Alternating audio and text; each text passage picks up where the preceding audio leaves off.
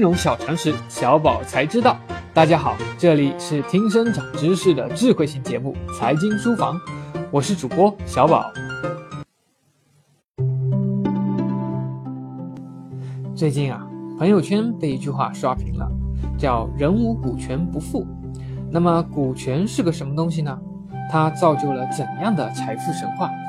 今天我们就来学习股权投资是什么。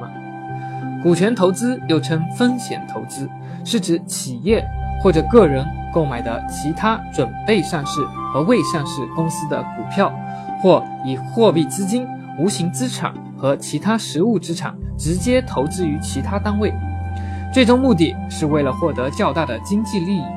这种经济利益可以通过分得利润或者股利获得，也可以通过其他方式取得。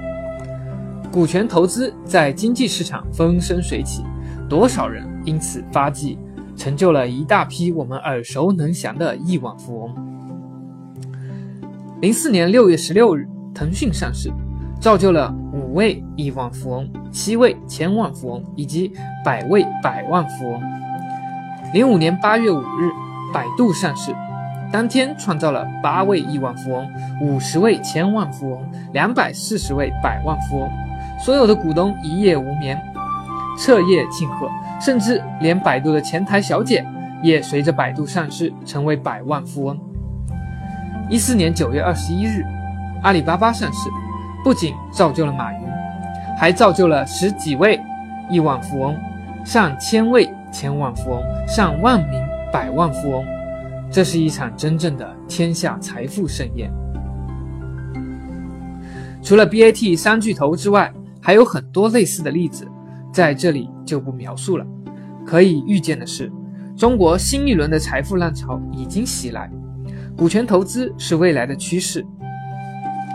所有的社会价值都要靠实体经济引领，股权投资就是投资到实体经济，所以它会享受到最大的发展红利，比金融市场和资本市场其他投资类别投资赚到的钱更多。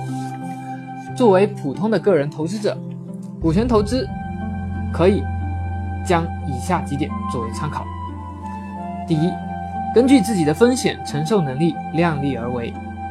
由于投资风险高、回报也高的特性，所以理性的投资策略是将股权投资作为投资配置的一部分，而不应该将全部的资金都集中于股权投资。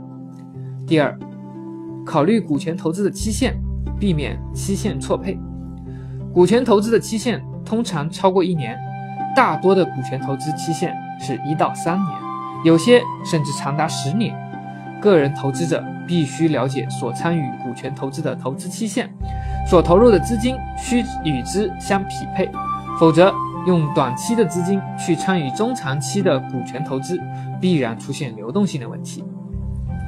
第三，自有资金投入原则。股权投资期限长、风险高的特点，决定了普通的个人投资者应该坚持以自有资金参与的原则。若采取融资投资，虽然会产生收益的杠杆效应，但也同样会导致风险的叠加。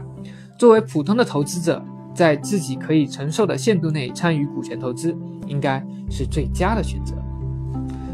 好了，以上就是今天的内容，我们下期节目再见。